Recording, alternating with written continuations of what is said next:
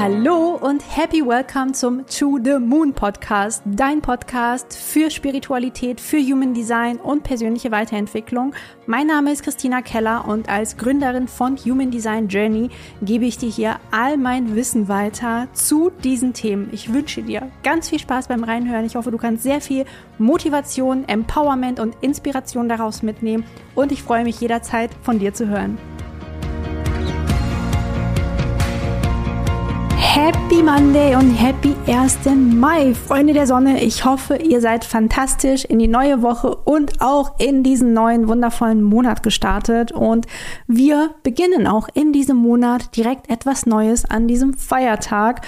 Und zwar passend auch zum Feiertag, zum Thema der Arbeit, wird euch in diesem Monat eine Serie von Interviews erwarten von mega, mega coolen Business Ladies und nach den verschiedenen Designtypen und wie sie ihr Business gestalten, wie sie ihr Leben gestalten, damit ihr vielleicht Inspiration für euch aus dem einen oder anderen Interview mitnehmen könnt. Und den Start macht eine ganz liebe Freundin von mir, eine Power-Manifestorin, die liebe Charlotte. Sie ist nicht nur systemische Therapeutin und auch Human Design Coach und Reiki-Meisterin, sondern vor allem lebt sie und liebt ihr Design als Manifestorin, ja, und auch die ganze Strategie des Informierens, warum es vielleicht manchmal auch anstrengend sein kann, Manifestorin zu sein, warum es vielleicht auch nicht immer so einfach ist, wie wir uns das vorstellen, weil ich weiß nicht, wie es euch geht, aber ich habe am Anfang immer gedacht, Mensch, ich wäre so, so gern eigentlich Manifestor, dann kannst du immer losrennen, dann kannst du initiieren, aber dass das eben vielleicht manchmal auch eine Art Druck bedeuten kann, das werdet ihr alles in diesem wundervollen Interview hören und noch so, so viel mehr auch über das Thema Wut. Ich möchte nicht alles vorwegnehmen, hört unbedingt rein. Hüpft zu Charlotte rüber, lasst uns ein Feedback da, bewertet die Folge mit fünf Sternen, wenn ihr was mitnehmen konntet und abonniert auch den Podcast. Ganz viel Spaß jetzt aber erstmal im Interview mit Charlotte für alle Manifestoren und für alle, die mehr über Manifestoren lernen wollen. Good morning in the morning, meine Liebe. Ich freue mich richtig doll, dass wir uns heute hier im Podcast-Interview sehen und du uns ein wenig in dein Leben, dein Business mit deinem Design als Manifestorin reinnimmst. Ja, vielen Dank, dass ich hier sein darf. Ich freue mich auch schon mega doll. Und auf alles, was wir besprechen, was ja. wir vorher nicht besprochen haben. Richtig. wir haben ja nicht genug vorher besprochen. mit unserem, mit unseren definierten Kehlen. Ähm, ja. Genau, für alle, die gerade zuhören und zuschauen, wir haben ja heute Charlotte da und magst du uns vielleicht einmal kurz reinnehmen in deine Welt? Wer bist du? Was machst du? Was ist das Warum hinter dem, was du machst?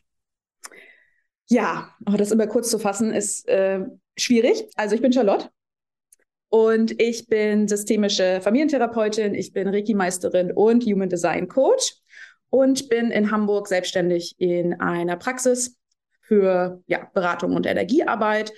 Und im ähm, Endeffekt, ich arbeite mit Einzelpersonen hauptsächlich, arbeite aber auch mit Paaren und äh, zeitweise auch mit Familien, was halt super, super spannend ist. Und im Prinzip alles, was angeboten wird, alle Behandlungen, alle Angebote, die ich habe, zielen darauf ab, Menschen darin zu unterstützen, wieder eine Selbstwirksamkeit zu spüren und in eine Eigenverantwortung zu kommen. Also Eigenverantwortung ist ein riesen, riesen Thema ähm, bei mir in den Beratungen und auch in dem, wo ich gerne hin möchte, gesellschaftlich, ja. Ähm, selber hinterfragen, sich, sich hinterfragen, sich erkennen können, sich verstehen lernen, um dann eben auch in eine Eigenverantwortung zu kommen. Und äh, ja, so auch nach meiner eigenen Erfahrung auch, dann wieder in mehr Leichtigkeit. Mhm. Ja. Mega schön. Das, was ja. ich unterstützen darf. Ja, ja, ich finde das so schön, dass wir heute auch so ein bisschen vielleicht Human Design Deep Talk machen können, weil oh, du ja. ja. eben auch mit Human Design arbeitest und ähm, all das, was du so gerade erzählt hast, hast du das schon immer gemacht oder gab es eine Zeit davor vielleicht? oh, es gab eine lange Zeit davor. Ich habe tausend verschiedene Sachen gemacht. Äh, ich habe immer wieder alle möglichen äh, Jobs ausprobiert. Also mein Lebenslauf ist äh, sehr, sehr lang. Und ich glaube, ich war nie länger als zwei Jahre irgendwo. Bin auch keine gute Angestellte, muss ich auch dazu sagen. Das wusste ich auch immer. Ich habe nach dem Abi schon gesagt, ich muss mich irgendwann selbstständig machen. Das war völlig klar. Und äh, genau, war äh, sowohl in Deutschland ähm, ja, unterwegs beruflich als auch im Ausland, habe viereinhalb Jahre, vier Jahre im, in Neuseeland gelebt und dort gearbeitet Und als ich zurückkam, habe ich in Hamburg nochmal einen Angestelltenjob angenommen und dann äh, wurde ich dort äh, entlassen in der Corona-Zeit. Und das war so der ausschlaggebende Punkt, wo ich gesagt habe, so Freunde der Sonne, jetzt, ähm, ich bewerbe mich jetzt nicht nochmal irgendwie neu, sondern es gibt jetzt den Weg der Selbstständigkeit. Und ja, dann habe ich mich 2020 schon so vorbereitet auf die Selbstständigkeit und 2021 bin ich dann Vollzeit in die Selbstständigkeit gegangen. Ah, das ist so spannend, weil ich glaube, das ist auch etwas, was viele jetzt vielleicht gerade in dieser heutigen Zeit, im Jahr 2023 auch erleben, dass sie gegangen werden. Ja, also, mhm. dass sie mhm. vielleicht auch ihren Job verlieren und so weiter. Und ich glaube, nicht jeder kann damit so umgehen wie du und sagen, hey, gut, dann mache ich mich halt selbstständig, ja, und äh, gehe dann für meine Träume los. Wie hast du das geschafft, diesen Schritt dann auch zu machen? Ja, also da nicht in so eine Opferrolle hinein zu verfallen, sondern zu sagen, okay, ich sehe das als Chance, anstatt es eben als große Herausforderung, großes Problem zu sehen. Ich glaube, das ist etwas, was ich generell irgendwie schon verkörpere. Und ich glaube, das hat ganz, ganz viel auch mit dem zu tun, wie ich selber auch A, erzogen wurde und B, auch wirklich meine Energie selber wahrnehme. Und im ersten Moment, es gab schon den Moment des Weinens. So, der war dann, der war dann im Auto und als ich nach Hause kam, war eigentlich schon das Thema, okay, das ist eine, eine wahnsinnige Chance, weil ich habe ja gespürt, dass ich dort nicht, nicht glücklich bin. Und das ist etwas, ich war immer auf der Suche. Also das, so wurde ich auch oft wahrgenommen, immer so suchend. Und wenn dann in so einem, in so einem Gefühlszustand, in dem man selber noch suchend ist, sowas passiert, dann ist es für mich relativ einfach zu sagen, okay, dann ist es das nicht, weil ich weiß, ich habe es ja schon gespürt, aber irgendwie habe ich selber diesen Schritt nicht hinbekommen. Also ich war dann relativ dankbar, dass mir das abgenommen wurde. Und ähm, ja, das war, das war dann schon nochmal so ein, so ein Gedankenprozess, zu sagen, mache ich das jetzt wirklich mit der Selbstständigkeit, weil ich auch noch nicht meine therapeutische Ausbildung abgeschlossen hatte. Und äh, ja, diesen ne, Glaubenssatz im Kopf hatte, obwohl ich schon Ausbildung habe und äh, völlig wert, äh, also wirklich ausgebildet bin in dem, was ich tue. Ich muss natürlich auch diese Ausbildung noch abschließen. So, das war natürlich sofort dann irgendwie ein, ein Glaubenssatz, mit dem ich mich befasst habe und konnte den relativ schnell lösen. Ich hatte das Gefühl, es war einfach an der Zeit und ich habe mich sehr darauf verlassen, wie mein Gefühl zu der ganzen Sache war. Und, ähm, und das habe ich dann ja auch in demselben Jahr gelernt, also auch 2020 kam auch Human Design in mein Leben. Und äh, zu dem Zeitpunkt war es schon da. Und ich habe gemerkt, die Kündigung, die hat mich nicht traurig gemacht, sondern wütend. Und Wut kenne ich einfach total gut. So, schon immer, schon immer. Ich würde auch nie sagen, ich bin jemand, der nicht wütend ist, sondern ich würde sagen, ich bin jemand, der oder die oft wütend ist. Und ich habe da schon gemerkt, wenn ich in diese eine bestimmte Wut komme, die ich wirklich so von, die von unten aus dem Bauch heraus hochkommt und so richtig sich hier schön manifestiert in, in, im Brustbereich, dann hat das eine Bewandtnis. So. Und das habe ich wahrgenommen, dass das da ist. Und dann war mir relativ schnell klar, dass das, äh, dass ich das angucken darf. Krass. Ah, ich glaube auch so das ganze Thema Wut ist natürlich, also es ist ja natürlich auch ein Manifestor-Thema, aber du warst ja auch schon vorher oft wütend, ne? Wenn ich das richtig ja, verstanden durchaus. habe. Wut ist dir eine bekannte Emotion gewesen, ja, ja. dein ganzes Leben lang. Und hat Human Design dir dann vor allem geholfen, das zu beleuchten, dahin zu schauen, dir vieles dann zu erklären? Oder wie war das dann in dem Moment? Ja, definitiv. Also das hat wahnsinnig viel für mich erklärt. Also ich, wie du schon sagtest, ähm, Wut hat mich immer begleitet. Ich war ein sehr wütendes Kind. Ähm, ist auch etwas, was mir auch oft gespiegelt wurde, auch was jetzt, ne, es gibt ja so in Familien, gibt's dann immer so die schönen Geschichten von früher, die erzählt werden. Und äh, das ist bei mir immer die Geschichte, wie ich unsere alte Holztreppe hochstampfe und Türen schlage. So.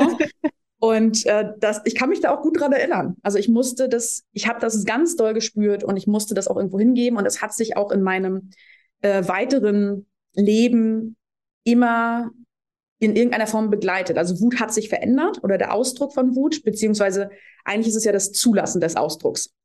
Und als Kind habe ich das voll rausgegeben. So, da wurde nicht drauf reagiert. Ja, so dementsprechend habe ich irgendwann äh, versucht, das zu unterdrücken. Mhm und ähm, habe gleichzeitig aber gemerkt, ich bin wütend. Also es gab nie einen Zeitpunkt, wo ich gesagt hätte, also Wut kenne ich nicht. Ja, aber ich habe hab einen anderen Zugang dazu zugelassen, beziehungsweise gar keinen Zugang zugelassen und habe das blockiert Und dann gab es eine Phase in, in ja, irgendwie Ende der Schulzeit vielleicht, wo es sehr eruptiv war. Also wo ich dann dieses alles, was eigentlich ja gedeckelt wird, sehr eruptiv, sehr destruktiv rausgelassen habe. Und äh, auch gemerkt habe, okay, das ist auch gar kein guter Weg und für mich überhaupt kein, keine gute, keinen guten Umgang damit finden konnte. Und äh, es war immer etwas, was mich begleitet hat. Es war immer ein Thema, was äh, ich immer wieder beleuchtet habe, was ich immer wieder reflektiert habe, warum mich so wütend? Und ich habe das sehr oft mit dieser Suche zusammengepackt. Ne? Mhm. Also ich, ich bin so verloren und weiß nicht, wo ich hingehöre und äh, wurde auch oft sehr falsch wahrgenommen. Also ich wurde immer ganz falsch eingeschätzt. Das hat mich auch wahnsinnig wütend gemacht. Und ja, dann kam Human Design und dann war es so richtig, also das war, glaube ich, das erste Mal, wo es so richtig mir wie Schuppen von den Augen fiel. Ich dachte, ah, okay, also Wut ist total gut. Und es ist für mich mittlerweile auch, also ich habe auch ja eine emotionale Autorität.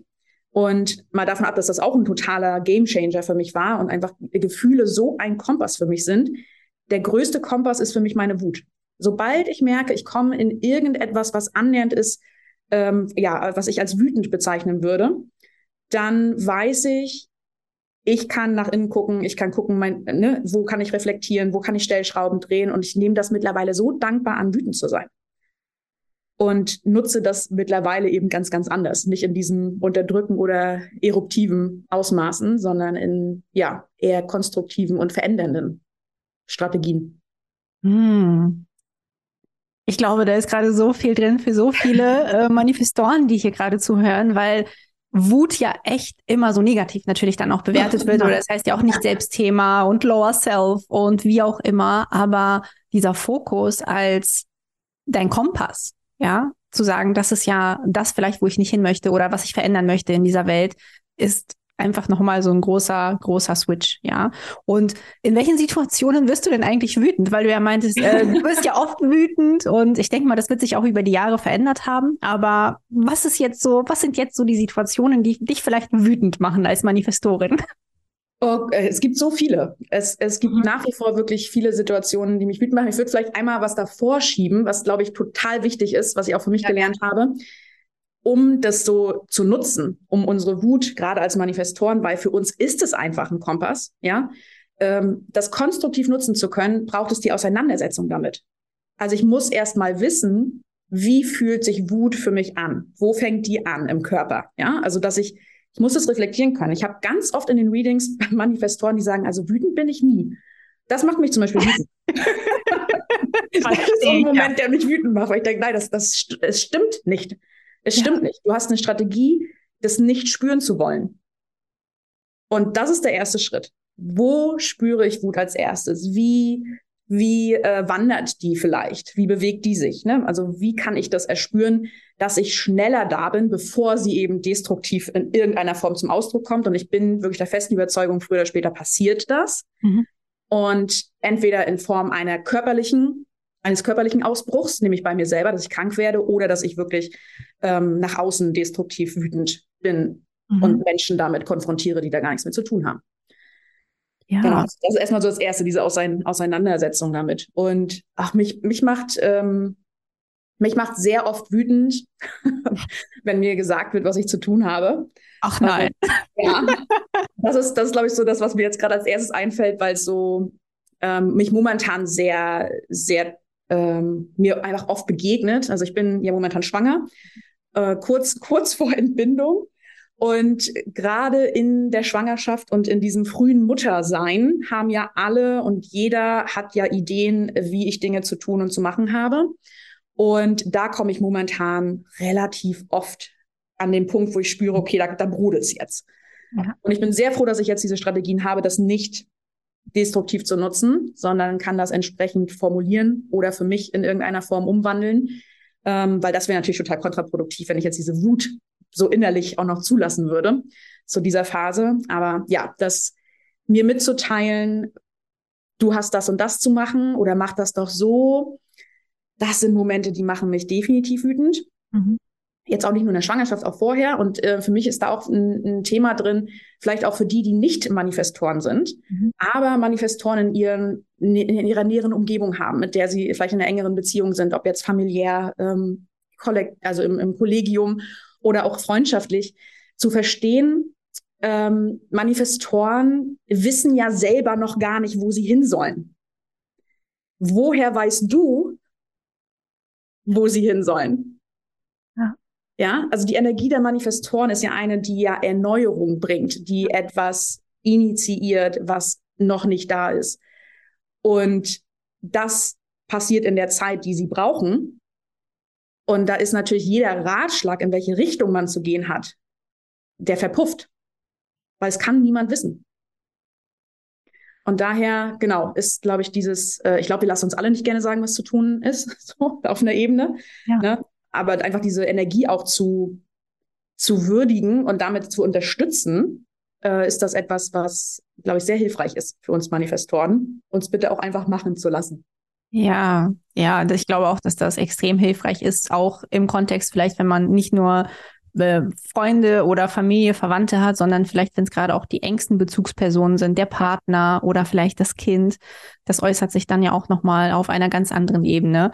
Aber ja, ja. was du auch gerade angesprochen hattest, also auch dieser Umgang mit Wut oder auch reinzuspüren, wo kommt die eigentlich her? Äh, da wollen wir natürlich jetzt nochmal so dein, deine Weisheit, deine Manifesto-Weisheit anzapfen. Wenn jetzt, äh, wenn man jetzt wütend wird und man hat das für sich lokalisiert, das steigt im Bauch hoch oder ist in der Brust oder in der Kehle oder sonst wo. Welche Strategien gibt es, um damit vielleicht umzugehen? Hast du da so ein, zwei Tipps für alle, die gerade zuhören? Ja, also ich finde, es ist sehr individuell, mhm. natürlich. Ähm, und es ist auch eben nicht rein, und das wissen wir ja beide, es ist ja alles, was wir mit Human Design machen, es ist nie nur Human Design, sondern es hat ganz, ganz viel damit zu tun, äh, wie sind wir geprägt, äh, welche Muster kennen wir aus unserem System, aus unserer Kernfamilie hauptsächlich. Und ähm, für mich war auch da wieder ein, vielleicht erstmal ein genereller Schritt, um da nahe zu kommen und dann vielleicht so akut, ähm, das sind ja so zwei verschiedene, so langfristig sich mit Wut auseinanderzusetzen und was ist, wenn es wirklich gerade jetzt in dem Moment kommt.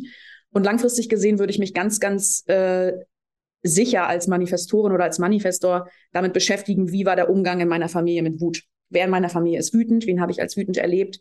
Äh, wie wurde meine Wut wahrgenommen von, von außen? Durfte ich als Kind wütend sein? Bis wohin? Also gab es Grenzen meiner Wut? Und ja, wirklich so eine, so eine Wuthistorie mal für mich ähm, klar zu haben.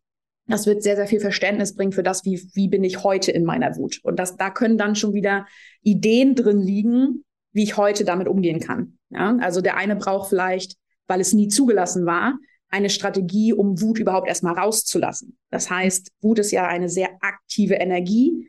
Und da kann es dann zum Beispiel sein, wirklich mal körperlich aktiv zu werden. Das kann sportlich sein. Ich gehe jetzt erstmal eine Runde laufen. Ist jetzt nicht, ist nicht mein, ist nicht meine Strategie ne, weil ich immer eher, wie gesagt, sehr aktiv war mit meiner Wut. Mit meiner Wut. Aber für jemanden, der Wut nie zugelassen hat oder sehr selten zugelassen hat, kann das super gut sein, mal ins Kissen zu schlagen ne, oder sich einen Boxsack hinzuhängen. Also wirklich dieses erste mal zuzulassen und mal rauszukitzeln und mal dieses Aktive zu spüren und wirklich in, in ein, ein Gefühl von Wut überhaupt zu kommen, um dann zu gucken, was danach da. Mhm. Ja. Mhm. Äh, für mich ist es sehr hilfreich, das zu journalen. Also wenn ich wütend werde, dann gehe ich in die Reflexion. Wo kommt die her? Was, was war davor? Wo war vielleicht der Trigger-Moment? War der in diesem Moment schon oder hat nur jemand was gesagt, was eine Erinnerung hervorgerufen hat? Weil das ist auch, das ist eine Beobachtung, die ich bei mir immer wieder getroffen habe. People-pleasing, Manifestoren in einer Situation selbst ist oft diese Konditionierung des People-Pleasings größer und stärker als der Wutfaktor. Das heißt, die Wut ist eventuell ganz woanders gelagert in einer Situation, in der ich sie nicht fühlen konnte, weil mein People-Pleasing mir das verboten hat. Mm. Das heißt, ich komme nach Hause, es gibt irgendeinen Trigger-Moment, dann spüre ich die Wut. Und für mich ist es sinnvoll, das zu reflektieren, indem ich das eben, also mir hilft es zu journalen, und dann zu erkennen, ah, okay, das war jetzt gar nicht der Moment, sondern ich bin eigentlich wütend, weil ich in der Situation das nicht gemacht habe. Mhm. Ja? Und das ist, ähm, das ist für mich total hilfreich, da ja. hinzukommen. Ja. Genau. Mega. Und, ja, ja, also das, ja. Das ist toll. Also das ist wirklich eine Verbindung, die, die sich jetzt so in den letzten Monaten, ja, vielleicht Jahren irgendwie immer wieder gezeigt hat. So dieses, das People-Pleasing ist so stark verankert. es, ob ich es möchte oder nicht, es ist da. Und, ne, und das, ich, ich denke, dass wirklich die meisten Manifestoren mhm. das kennen, wie gesagt, ob wir es wollen oder nicht. Und das überlagert diese, diesen Impuls von, von Wut häufig. Ja, Mega, mega schön. Ich glaube, das ist auch nochmal ein kompletter Perspektivwechsel für viele, die jetzt gerade, die zuhören, die vielleicht ne, sich auch schon mit dem Thema befasst haben, aber mhm. da nochmal von einer anderen Herangehensweise ranzugehen an dieses Thema ja, und ja. es anders auch zu reflektieren, ja. Und ähm, ich möchte noch mal ein bisschen beim Thema Wut bleiben, weil mhm. ich es einfach so, so spannend finde. Und ich weiß, das ist ja auch eines deiner ja. Lieblingsthemen, Herzensthemen. und was gibt es Besseres, als mit einer Manifestorin über Wut zu sprechen? Du hast ja auch das Thema Kindheit angesprochen, ne? Also, dass du die Treppe hochgestampft bist als Kind. Und ähm, ich habe ja selber ein Manifestor-Kind zu Hause ja. und ich glaube, hier hören vielleicht auch einige zu, die Manifestor Manifestor-Kinder zu Hause haben, Manifestorinnen, Manifestoren und egal ob klein oder schon Teenie-Alter oder wie auch immer. Was würdest du sagen, was hättest du dir als Kind gewünscht, als Manifestor-Kind, mhm. wie deine Wut von deinem Umfeld wahrgenommen, angenommen worden wäre oder wie darauf reagiert worden wäre? Das würde mich brennend interessieren. Ganz egoistisch. Das verstehe ich. Ja. ja. also generell es überhaupt erstmal anzuerkennen, wäre mhm. ein schöner erster Schritt gewesen. Ähm, das ist, das ist damals dann entweder ignoriert worden bei mir in der Familie oder es wurde mir gesagt, das geht nicht. Also ich kann hier nicht so, so laut sein, ich soll nicht die Türen schlagen. Und in Auseinandersetzung damit, also mir zu helfen, mich dem hinzugeben. Ich hatte als Kind hätte ich vielleicht gar nicht die Vokabelwut gehabt. Das weiß ich, müsste ich nochmal reinfühlen. Ich vermute, dass ich, dass ich ähm, ja irgendwie gesagt hätte, boah, ich bin sauer oder so. Die Emotion dahinter zu verstehen, das wäre hilfreich gewesen, zu sagen, okay, mir das mal zu spiegeln, ne? wir nehmen das wahr, da, du bist gerade sauer, du bist gerade wütend und äh, schon diesen Körperbezug herzustellen. Wo ist das denn gerade? Und du hast ja hier gerade die Tür zugeschlagen, möchtest du noch mal irgendwo anders raufhauen? Wollen wir nicht vielleicht lieber ein Kissen nehmen als die Tür? Ne? Also auch vielleicht nicht unbedingt in dem Moment, wo noch die Wut so in einem hohen Level ist, aber vielleicht danach. Nochmal zu sagen, ne, das zu reflektieren, was da eigentlich gerade passiert. Und ähm, hast du vielleicht Ideen, was du statt Türschlagen machen kannst, also dass so Alternativen da sind. Ähm, und eben nichts vorgegeben ist. Also nicht zu sagen, hau mal das nächste Mal aufs Kissen statt die Tür. Dann hätte ich wieder gesagt, dann hau ich auf jeden Fall die Tür. Ne? Also das ist einfach der erste Impuls, wenn mir jemand sagt, mach das ist, ich mache das Gegenteil. Ich möchte das gar nicht. Ich finde das wirklich immer wieder für mich so krass zu spüren. Mein erster Impuls, ich mache das Gegenteil. Auch mhm. wenn es blöd für mich ist. Ja. Es ist richtig, also es ist ja, ist ja null logisch, aber der, der Körperimpuls ist nö. Da mache ich das. Wenn ich hier aus, ich hau nichts aufs Kissen, ich hau die Tür zu. So. Also das, ins Gespräch zu gehen. Weil, und das ist, glaube ich, auch nochmal super wichtig und das ist als Kind für mich wahnsinnig spürbar gewesen und das ist etwas, was mich auch immer noch begleitet und was auch bei mir immer eine Emotionalität auslöst. Mhm. Manifestorenkinder wirken auch schon wahnsinnig stark. Ja, yes. selbstständig. Sie sind, ähm, wirken, als hätten sie alles im Griff. Ja, sie haben diese, diese dichte Aura. Und das zeigt, also das, was dahinter liegt, nämlich diese wahnsinnige Sensibilität, eine wahnsinnige Verletzlichkeit, die wird dadurch aberkannt. Mhm. Ja. Und das wäre wichtig gewesen. Mhm. Sich die Zeit zu nehmen, und das ist mit Sicherheit anstrengend, das weiß ich, weil ich es ja selber bei mir auch machen muss. Aber sich die Zeit zu nehmen, zu gucken, was ist hinter dieser dichten Wand? Wo mhm. ist, wo ist vielleicht was verletzt? Wo ist eine Sensibilität? Und darüber ins Gespräch zu kommen, um dann auch zu gucken, okay, und wo kam jetzt die Wut her? Also es ist, Wut ist bei uns immer ein Zeichen dafür, dass wir nicht in unserer Energie sind, mhm. dass wir entweder nicht in die Richtung gehen können, in die wir wollen. Ne? Wir hatten einen Impuls und wir werden gestoppt. Oder wir werden in unserer Energie eingeschränkt, wir kommen zu viel ins People-Pleasing, so, uns werden zu viele Grenzen gesetzt. All, es kann ja alles Mögliche sein. Es ist immer etwas, es hat immer etwas zu tun mit mit, ähm, mit einer Konditionierung am Ende. Ja, Wut kommt bei uns, wenn wir konditioniert werden. Mhm. Und ja, als, als Eltern, mhm.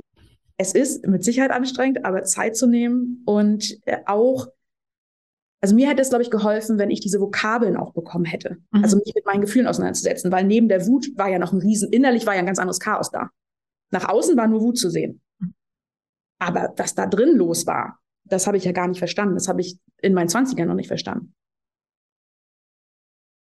Danke fürs Reinnehmen in, ja, in diese Sichtweise. Ich finde das super, super wertvoll, ne? Weil gerade natürlich auch Manifestorkinder, es ist ja, wie du sagst, die sind sehr selbstständig, sehr unabhängig und sind ja eigentlich auch dafür designt, dann der Anführer ein wenig auch in der Familie zu sein, obwohl es ein Kind ist. Ja, und das ist ja oft das, was wir ja, womit wir oft Schwierigkeiten haben, vielleicht auch als Eltern, weil wir uns ja als Rudelführer sehen in irgendeiner Form oder ich muss jetzt die Verantwortung für mein Kind übernehmen, was ja auch richtig ist. Ja, es geht ja nicht darum, Manifestor-Kinder ähm, gefährlichen Situationen auszusetzen oder sowas, das überhaupt nicht, aber diesen einerseits größtmöglichen Freiraum zu schaffen und andererseits aber eben trotzdem versuchen, hinter diese dichte Aura zu schauen, ja, und zu sehen, was da für eine große Verletzlichkeit und Sensibilität ist. Ja. Absolut. Und vielleicht auch nochmal, ähm, kam mir jetzt gerade nochmal so der Gedanke, mhm. was hilfreich sein kann eben für, für Eltern, um auch das zu unterstützen oder auch vielleicht jetzt für Partner von Manifestoren. Wut ist, auch das einfach so aus meiner ganz eigenen persönlichen Beobachtung bei mir. Wut ist immer ein Teil meiner Manifestation. Mhm.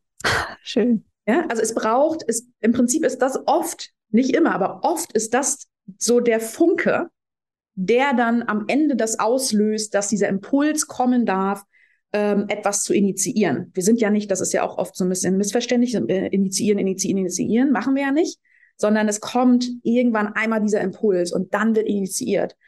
Und es braucht eine Aktivität, weil es ist anstrengend. Ne? Es ist auch ein Kraftaufwand.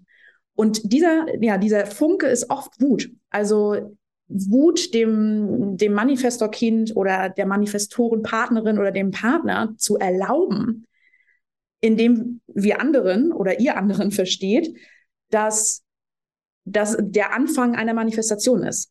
Mhm. Ja, wenn wir nämlich die Möglichkeit bekommen, diese Wut zu reflektieren, dann wissen wir auch, wo wir hinwollen. Mhm. Mein Sakral schnurrt, ja, also hammermäßig. Liebe ich sehr. Und auch dieser Funken, von dem du sprichst, ja, das ist ja genau das, was du auch sagst. Ne? Man denkt immer, der Manifestor, der ist doch nur am Initiieren die ganze Zeit.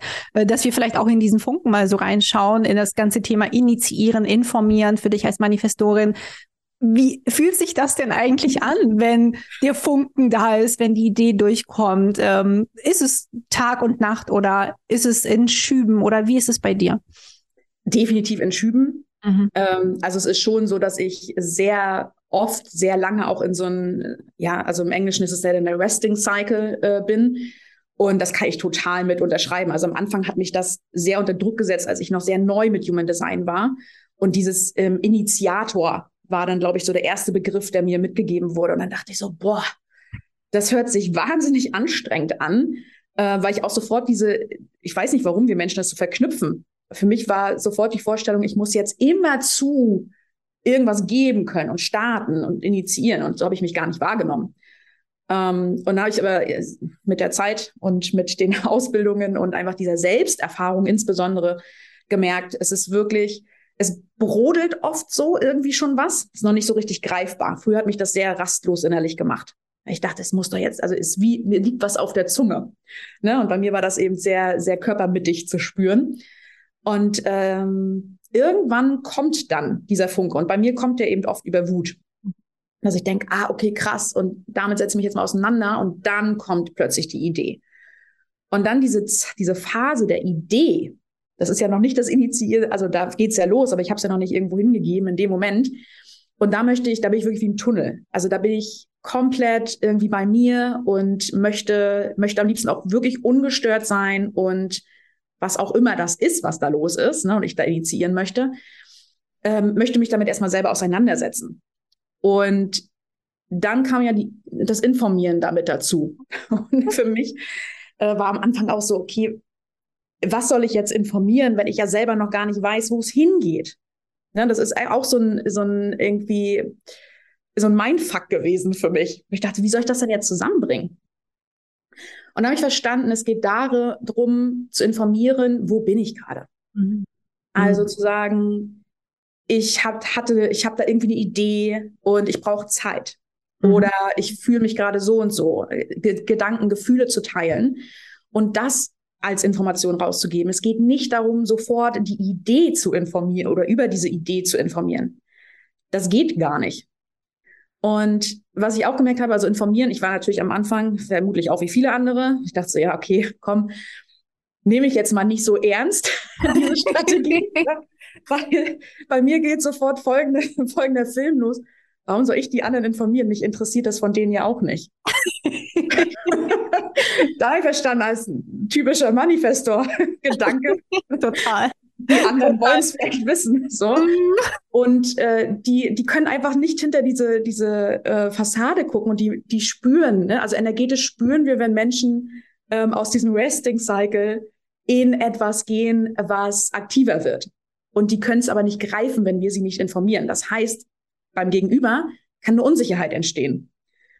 Und daraus kann ein Kontrollverhalten entstehen. Und das ist das Allerschlimmste, das ist der absolute Horror für mich als Manifestorin, wenn ich von außen kontrolliert werden möchte. Mhm.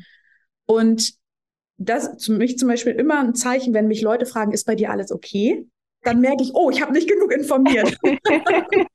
das ist sofort, also es ist für mich so ein absolutes Zeichen, wenn die so vorsichtig anfangen, so ist wirklich alles in Ordnung, weil die spüren, irgendwas ist und ähm, ne nehmen das häufig irgendwie zu sich. Ne? Und dann weiß ich mir so, oh, okay, krass, ja, ich habe ich hab nicht genug informiert oder ich habe nicht genau genug informiert. Mhm. Und äh, habe dann eben sehr schnell verstanden, dass es darum geht, eine Sicherheit zu schaffen im Außen, die aber mich ja auch sichert in meiner Initiation. Ja, wenn ich nicht ständig kontrolliert werde, wenn ich nicht ständig unterbrochen werde, dann kann ich in Ruhe initiieren und dann kommen auch die richtigen Leute.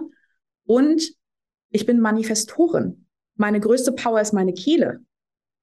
Das ist unser Manifestationszentrum. Das heißt, ich, ich muss ja diese Kraft nutzen, um überhaupt etwas in die Welt zu bringen. Und das mache ich eben, indem ich informiere. Also in dem Moment, wo ich es ausspreche und sei es, ich habe eine Idee, ich brauche heute mal den Tag für mich, habe ich damit etwas ins, ne, ins Außen gebracht, was manifestiert werden kann. Also ich muss informieren als Teil meiner Manifestation. Ansonsten kann ich Ideen haben ohne Ende und das kenne ich sehr, sehr gut. Ich habe wahnsinnig viele Impulse, ich habe wahnsinnig viele Ideen und die werden aber nicht umgesetzt. Also weder von mir noch von anderen, weil ich nicht darüber informiere oder informiert habe. Ja, mhm. und das, was wirklich nachher nach außen geht, was ein Anstoß ist, das ist immer, wenn ich informiert habe. Mhm. Ja, also auch die Strategie nicht als etwas zu sehen, bei dem man so vielleicht das Gefühl hat, Rechenschaft ablegen zu müssen mhm. oder nur weil ich es von den anderen nicht möchte, mache ich selber nicht, sondern genau. eigentlich auch als Superpower. Absolut. Ja. Es ist Teil der, es ist Teil der Manifestation, es ist Teil der, dessen, was ich initiieren möchte. Wenn ich nicht darüber spreche, wenn ich das für mich behalte, und, das, und die Erfahrung habe ich gemacht, also gerade auch im Business, ne? Wenn ich da jetzt so den, den Bogen hinschlage. Ja, super gern ja, also gerade am Anfang, ähm, die Idee, die ich hatte, war, ich mache das fertig und dann haue ich das raus und dann ist das mega toll. Und war es auch. Mhm. mhm. Aber es hat keinen interessiert. Mhm. Weil, es, weil ich es nicht mitgenommen habe. Ich habe die Menschen nicht mitgenommen in dem Prozess. Letztendlich, in, aus meiner Erfahrung heraus, ist es als Manifestorin nicht das Allerwichtigste, was am Ende steht. Mhm. Das wirklich das Wichtigste ist, den Weg dahin zu teilen. Und das heißt nicht, dass ich mich rechtfertigen muss. Das heißt nicht, dass ich jetzt äh, Inhalte schon teilen muss oder genau wissen muss, wo ich überhaupt hingehe, sondern es geht wirklich darum, auch das, das zu, zu teilen, zu sagen, ich habe da, ich bin da an was dran. Ich weiß selber noch nicht, wo es hingeht, Leute, aber so, das ist, das ist das Thema. Und dann immer mal wieder was davon zu zeigen, immer mal wieder mich dazu zu zeigen und äh, zu sagen, wie sind eigentlich meine Gefühle rund um dieses Thema oder ähm, ich habe mich da jetzt noch mal umentschieden. Das war mein Gedankengang. So, das war der Prozess, der stattgefunden hat. In in einer Woche kommt das und das. Also wirklich auch schon darauf hinzuweisen, es kommt jetzt bald und nicht so ein so ein äh, Silent Launch irgendwie zu machen und zu sagen, so, und jetzt ist es da. Mhm. Weil als Manifestation ist nicht unsere Energie. Das wird wird nicht in dem Ausmaß funktionieren, dass es uns am Ende in irgendeiner Form hebt. Mhm. Mhm. Ja. Also auch da diese Strategie quasi auch mit ins Business einzuarbeiten. Unbedingt. Unbedingt. Ja. Und Habe da sehr spät mit angefangen. Ja. Und ist für mich eines der absoluten, wirklich im Businessbereich eines der absoluten Game Changer, dass ich informiere. Hat, es hat sich ganz, ganz viel verändert, äh, indem ich mehr informiert habe. Krass. Mega. Also an alle Manifestorinnen, ja. Manifestoren, die gerade zuhören, die auch ein Business haben, nebenberuflich, hauptberuflich, wie auch immer. Informieren ist der Schlüssel, ja? Ja. Ja. Das ist der Weg, wie wir es ähm, auch in die Welt bringen. Ja. Mhm. Und da wir ja gerade schon beim Thema Business sind, also ich ja. glaube, es ist für viele auch extrem spannend zu erfahren, wie gestalte ich denn vielleicht als Manifestor mein Business? Ähm, was mich persönlich jetzt interessiert und ich glaube, was, womit viele auch einen Struggle haben, sind ja diese Zyklen von Power, Energie, die Ideen kommen durch, du kannst die Nächte durcharbeiten und dann, ja, also von ganz hoch zu ganz tief Resting Cycle, ja, und du musst dich ausruhen und du brauchst deine Ruhe. Wie ist das als Selbstständige für dich mit einem eigenen Business? Äh, wie machst du das? Äh, mittlerweile lasse ich das einfach zu. Mhm. Und dann funktioniert es auch. Das ist sehr leicht gesagt, das weiß ich. Ähm, ich habe auch äh, damals Business, einen Business Coach gehabt, ein Business Mentoring Programm gehabt und äh, habe mich da sehr dran gehalten. Das hat gar nicht funktioniert, weil mhm. diese ganzen Coaching-Programme sind halt nicht darauf ausgelegt, auf Manifesto-Energie. Null. Ja. Tatsächlich gar nichts davon. Also ich kann nichts davon nutzen. Aber es war eine Erfahrung. ja, und äh, das war, das ist richtig, gerade am, am Anfang einer Selbstständigkeit. Ne? Es ist ja mit so viel Druck verbunden, es ist mit wahnsinnig viel Angst verbunden. Und dann wieder, ne? Manifestoren wirken nach außen sehr, sehr stark und es ist nicht ihnen nicht unbedingt ansehbar, dass sie, dass sie auch in diese Selbstzweifel kommen. Ich würde unterschreiben, alle Manifestoren, die sich selbstständig machen, haben das mhm. am Anfang. Mhm. Und auch immer wieder mal zwischendurch. Es ist halt nicht wirklich spürbar. Auch da kommuniziert das, ne? informiert darüber. Denn dann kann auch das Umfeld darauf reagieren. Also bei mir war das dann eine große Überraschung, wenn ich gesagt habe, oh Gott, oh Gott, ich kann das alles gar nicht und das wird doch nie was. Und alle dachten so, hä, du bist doch so voll am, am Machen. Mhm. Und dann dachte ich so, wie kann das so weit auseinandergehen, diese Wahrnehmung? Ne? Also da auch wieder informieren. Und ja, dann diese Angst, was ist, wenn ich keine Ideen habe? Was ist, wenn ich in diesem Resting Cycle bin? Und den spüre ich sehr, sehr stark. Also ich brauche wirklich wahnsinnig viel Rückzug. Ich muss sehr, sehr viel für mich alleine sein. Und wie kann ich das gerade auch mit Social Media zusammenbringen? Ne? Also gar nicht unbedingt mit dem Business selber, sondern ähm, ich heutzutage, wir brauchen irgendwie einen Social Media Auftritt, um überhaupt uns zu zeigen, um irgendwie in, in Kontakt zu sein. Und wenn ich das nicht regelmäßig bespiele, dann Algorithmus hier, Algorithmus dort. Das habe ich natürlich alles irgendwie äh, auch bekommen. Und auch da, ich habe ja die Erfahrung für euch alle schon gemacht. Als ich mich daran gehalten habe, ist nicht ansatzweise das reingekommen wie danach. Also ich bespiele meinen Account mittlerweile sehr, sehr unregelmäßig. Und äh, da zählt jetzt nicht nur meine Manifesto-Energie mit rein, also ähm, nicht nur das, wenn ich in, im Initiieren bin, sondern äh, generell auch ja mein ganzes Design. Also ich habe angefangen, aus meinen definierten Zentren heraus zu, zu schreiben oder zu erzählen. Ja, also wenn ich jetzt irgendwie aus, äh, keine Ahnung, ich habe jetzt zum Beispiel das Sakral ja nicht definiert. Ne? Wenn ich jetzt irgendwie Themen des Sakrals bei mir thematisieren würde, ist das einfach unauthentisch, weil ich nicht kontinuierlich in dieser Energie bin. Das heißt, die Leute kaufen im Zweifel irgendwas, was ich gar nicht bieten kann. Und äh, ich habe nun vom Selbst zur Kehle und vom äh, Solarplexus zur Kehle äh, die Verbindungen und habe gesagt, okay, wenn das meine Kehlverbindungen sind, dann sollte ich doch auch darüber kommunizieren. Und habe angefangen, aus meinen Gefühlen heraus, aus meinem Selbst heraus äh, zu sprechen oder Posts zu verfassen und ganz wirklich in den Momenten, wo es sich richtig angefühlt hat. Und das war am Anfang ein Struggle, weil ich dachte, oh, es kommt nichts, es kommt nichts, ne, jetzt wieder der, der fünfte Tag, an dem ich nichts gepostet habe. Und dann kam aber so ein Moment, so, und dann, dann muss ich auch schreiben oder mhm. dann muss ich erzählen. Und dann fließt es einfach. Mhm. Und das zuzulassen. Und äh, das hat ganz, ganz viel verändert hat natürlich einen, hat einen Geduldsfaktor, ne, den wir nicht unbedingt teilen beide. nee.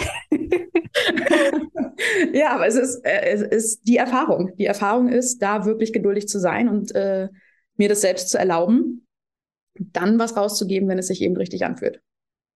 Ja, und ich glaube auch, äh, dieses Thema Social Media, was du gerade auch angesprochen hast, ne, dieser Druck, es permanent zu bespielen, weil der Algorithmus dich sonst vielleicht rausschießt und dir wirklich diese Freiheit zu geben, auch wirklich diese Manifestorfreiheit. Ich kreiere dann, wenn es sich stimmig anfühlt, ist natürlich bringt ja. dich ja in eine ganz andere Energie, ja? Und energetisch ist es ja wie so ein energetischer Imprint, der auf deinem Account da steht, als Post, als Reel, als Text. Ganz genau. Und ja.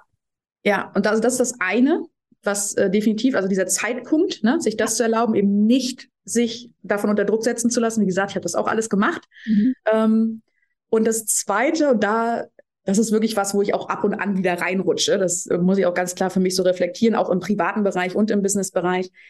Was ich lange gemacht habe, und da kommt wieder dieses People-Pleasing-Muster durch, das, was ich dann rausgegeben habe, beziehungsweise wenn es auch ums Informieren ging, schön mit Zucker und Kirsche on top. Ne? Mhm. Ne? Also bloß nicht straight, wie ich es eigentlich machen würde, wie eigentlich meine Energie ist, sondern wenn ihr noch Lust habt, dann könnt ihr ja bitte, also so dieses wirklich Sugarcoating vom Feinsten. Ja, also und das, das habe ich ganz viel gemacht, wenn ich informiert mhm. habe. Auch wenn, wenn dann noch, keine Ahnung, ist ein, ein, Termin frei geworden. Statt einfach zu sagen, bam, nächsten Donnerstag, Termin 13 Uhr, wer will ihn haben. Ne, das mache ich mittlerweile.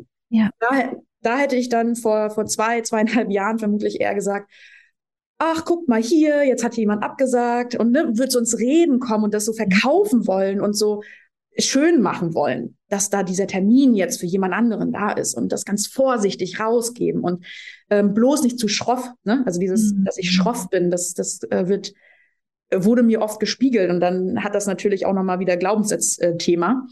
Und ich erlebe das ganz viel bei Manifestoren, dass die so sugarcoaten. Mhm komme ich gleich in Wut. Verständlich.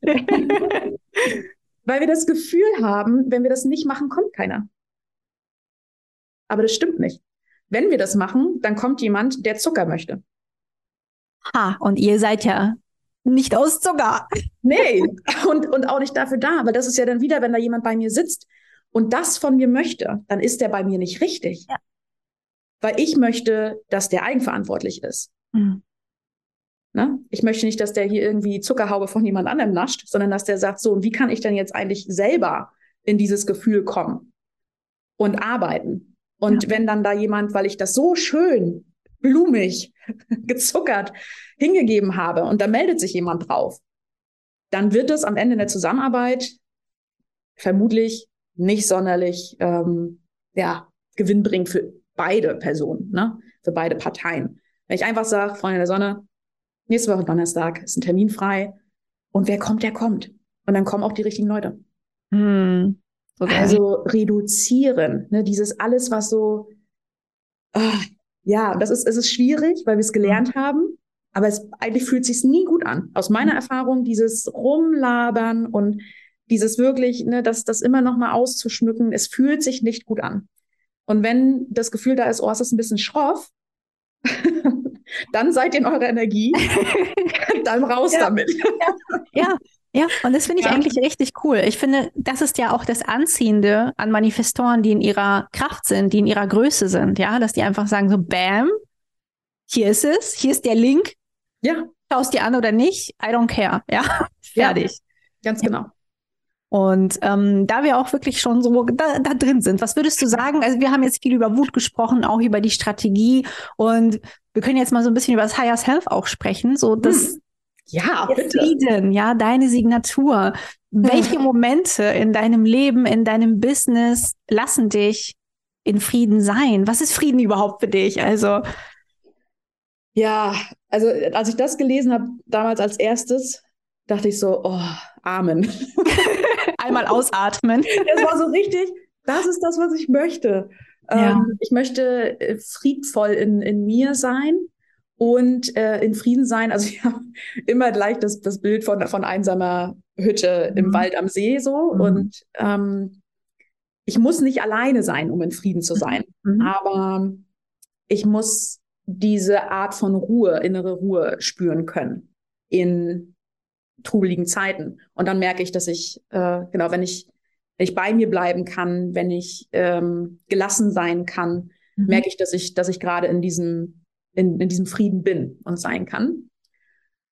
Und ich komme da zum Beispiel hin, wenn ich mein Handy ausmache, wenn ich mhm. diesen einen Post abgeschlossen habe und, und gesagt habe, so nächste Woche Donnerstag, und dann mache ich Handy auf und denke so, ach ja, okay, jetzt ist, jetzt ist Ruhe. Also mir Ruhe zu gönnen, mhm. ist definitiv ein ganz, ganz großer Teil davon. Und ich komme auch in, in ein tiefes Gefühl von, von inneren Frieden, wenn ich spüre, ich mache gerade das, wofür ich da bin. Und da ist nämlich dieser ganz krasse Unterschied zu dem, was ich früher ja sehr in mir wahrgenommen habe, dieses Suchende, ne? dieses ähm, rastlose, nicht zu wissen. Ich habe es immer beschrieben, so ich stehe auf so einem Berg und ich sehe, da hinten ist so ein Schloss, da muss ich hin und drumherum ist aber nur Nebel. Das war immer so, so habe ich mich gefühlt. So, ich weiß nicht, wo ist da ein Weg? Ist da noch irgendwo ein, ein Fluss dazwischen? Muss ich rumlaufen? Von welcher Ecke komme ich da ran? Ich wusste es nicht. Und mittlerweile bin ich mit meinem, mit dem Lebensbereich Job auch da angekommen, dass ich, dass ich in diesem Schloss bin. So, das mhm. klingt so pathetisch, aber mhm. das ist, ist so. Und diese Momente im, im Job, wo ich merke, ich bin gerade wirksam, nicht nur für mich selbst, sondern ich, ich helfe dabei, dass andere das auch spüren können. Und aus diesen Sitzungen, aus den Behandlungen gehe ich mit einem wahnsinnigen Frieden, weil ich merke, dass ich, dass ich etwas tue, was in mir veranlagt ist. Mhm. Nicht aus irgendwelchen Motivatoren, die mir aufgedrückt werden. Ja. ja. Es sind so viele, also gerade, gerade Lebensbereich Job. Also wir vergessen immer, wir haben ja sehr viele andere Lebensbereiche. Und insbesondere im Lebensbereich Job sind so viele Menschen unterwegs, die, die das nicht tun, wofür sie angelegt sind. Ja. Ja, da hast du absolut recht. Ja, also das sieht man immer wieder, die ist die meisten ja weder in Frieden noch in der mhm. Zufriedenheit, Erfüllung, im Erfolg, ne, in der Überraschung oder was auch immer dann so die Signatur eben ist, die für einen Menschen gedacht ist, ja. dass die wenigsten Menschen da drin sind. Und ich glaube, es ist einfach ein riesengroßer Gewinn, da zu sein. Ne? Also da für dich auch als Manifestorin drin zu sein. Was würdest du denn vielleicht so allen Manifestoren, die gerade zuhören, ähm, wenn du jetzt einen Tipp auch zum Thema Business oder Arbeit geben könnte. Es können auch zwei, drei sein, aber ja, was würde dir so als allererstes einfallen? Was ist so das Wichtigste als Manifestor im Business? Hm, nun möchte ich ja meinen mein lieben äh, Manifestoren und Manifestoren keine Ratschläge geben. Dann machen sie machen eh das Gegenteil. Rate doch das Gegenteil. Genau, also macht immer das, was andere euch sagen. genau. äh, ja, am Ende ist es auch, auch da, also das, das ist, es klingt immer so leicht, finde ich, am Ende, ne, zu sagen, ähm, sich selber in der Authentizität zu spüren. Mhm. Das ist schon nicht so leicht. Mhm. Und das dann auch zu zeigen und danach zu handeln. Und wenn ich jetzt gerade das Gefühl habe, okay, ich habe so einen Riesendruck, ich müsste mich mal wieder bei Instagram zeigen. Und es fühlt sich aber einfach nicht danach an. Es fühlt sich zu schwer an es dann auch nicht zu machen. Mhm. So, also eben nicht sich irgendetwas hinzugeben, was im Außen erwartet wird oder wir denken, ist oft eine Annahme, ähm, was erwartet wird oder von, von uns erwartet wird, was wir selber von uns erwarten, wie auch immer, sondern wirklich zu spüren, also mhm. sich mit sich selber nochmal wieder mehr zu verbinden. Ich glaube, das ist das Allerwichtigste. Und dann die Reflexion. Also sowohl Reflexion von Wut, Reflexion People-Pleasing, welche Muster, wann, wann, wann kommen die, wann bin ich da drin? Und auch nochmal zu reflektieren, wie genau und wie oft informiere ich denn wirklich? Ja, weil wir sind auch gut darin, uns selber zu verarschen. Ja. Ist so. Ja, ja absolut. Absolut. Also vielen, vielen Dank für all diese ganzen Impulse, die wir jetzt mitnehmen durften, die auch die ganzen Zuhörer und Zuschauer mitnehmen durften. Und bevor ich dich sozusagen entlasse aus diesem Interview, ähm, habe ich ja hier noch deine Chart, ja, die ich mir oh ja. von allen meinen Gästen immer ziehe. Ich meine, deine kenne ich ja eh schon ziemlich lange, aber Genau, ich habe jetzt noch mal was Kleines für dich rausgesucht und schau uh. mal, was das mit dem Manifestor in dir macht. Und zwar steht ja deine bewusste Sonne in Tor 52 und das ist ja das Stille halten, der Berg. Und ich glaube, das ist wahrscheinlich eine Energie, mit der du dich verbinden kannst auch. Sehr, mittlerweile. Mittlerweile. Das war mittlerweile, nicht, okay. Das erste war Mal so an. Ja. Nee, und auch als ich das, äh, das erste Mal für mich mich damit beschäftigt habe, mit meiner bewussten mhm. Sonne, habe ich gedacht, echt? So, also ich kann mich insofern damit verbinden, dass ich denke, okay, das Gefühl von Frieden, von inneren Frieden, das kann ich damit verbinden. Aber ansonsten fand ich diese Energie für mich schwierig. Mittlerweile ist das das, was ich, was ich ganz doll liebe und weshalb ja auch die Menschen zu mir kommen. Ja, ja, weil du strahlst auch, finde ich, so eine geerdete Energie mhm. eben auch aus. Ähm, ne? Also ich glaube, das ist auch das, was auch anziehend dann ist, ja, zu wissen, ich bin dann da auch sicher. Ja, ich bin da sicher und kann eine Form von geerdeter Heilung vielleicht auch in irgendeiner Form erfahren. Genau, genau. Ja, das ist, das ist total schön, dass du das so sagst, weil das ist wirklich das, warum ich würde sagen, 95 Prozent meiner Klienten und Klientinnen kommen deshalb zu mir. Mhm. Das ist mega. Und der abschließende Impuls ist eigentlich, es nicht die bewusste Sonne nur, sondern in Verbindung auch mit deiner Sonnenlinie, die 52.1, hat eine bestimmte Keynote, ja, wie jedes Sonnentor mit jeder Sonnenlinie. Und deine Keynote heißt, ähm, erst denken, dann sprechen. Ja. Was sagst du dazu? Ja, das äh, weiß ich, dass das so ist. also so, sowohl im Human Design als auch äh, in, der, in, in der Welt, in der ich lebe. Das hätte ich früher durchaus äh, schon mal eher gebraucht. Mhm. Mhm. Diese, diesen Satz, beziehungsweise was ganz, ganz spannend ist, ähm, das ist ein Satz, den ich von meinen Eltern öfter gehört habe. Ach, ja. ist das spannend, ja. Mhm. mhm. Und ja, also ich war, ich war früher nicht viel in meiner Grundenergie, in der mhm. Energie, mit der ich irgendwie hilfreich sein kann. Ne? Da war ich viel in, in Energien, die ich dachte haben zu müssen. Mhm. Und ich habe sehr viel, sehr schnell gesagt. Mhm. Und mhm. ähm, ja, ich glaube, es hätte mir gut getan, ab und an eher mal vorher nachzudenken und zu überlegen, eh, wann, wann ist das dran? Mhm. Also es triggert dich nicht, ja, wie man es jetzt Mehr. vielleicht Okay, nicht mehr. mega, mega cool.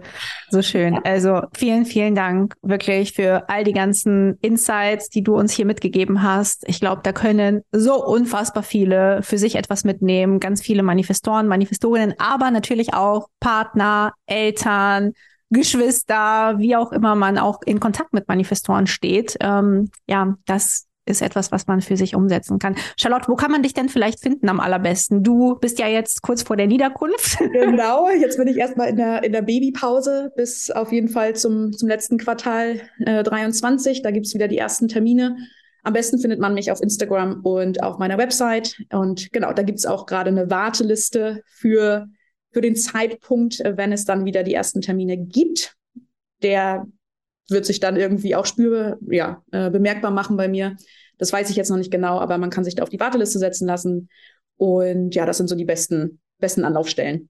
Perfekt, sehr, sehr gut. Alle auf die Warteliste. Absolut.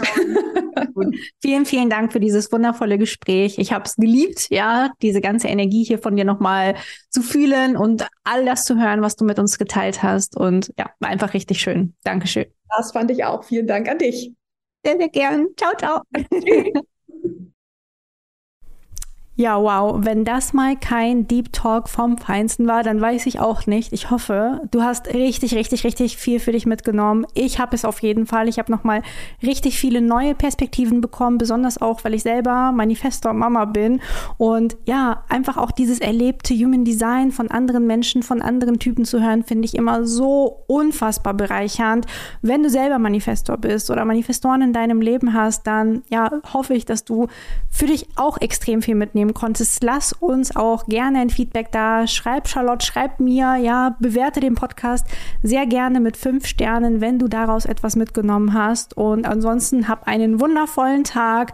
Lass es dir richtig, richtig gut gehen jetzt in diesem Mai, in diesem Sonnenmonat hoffentlich. Und bis zur nächsten Woche, deine Christina.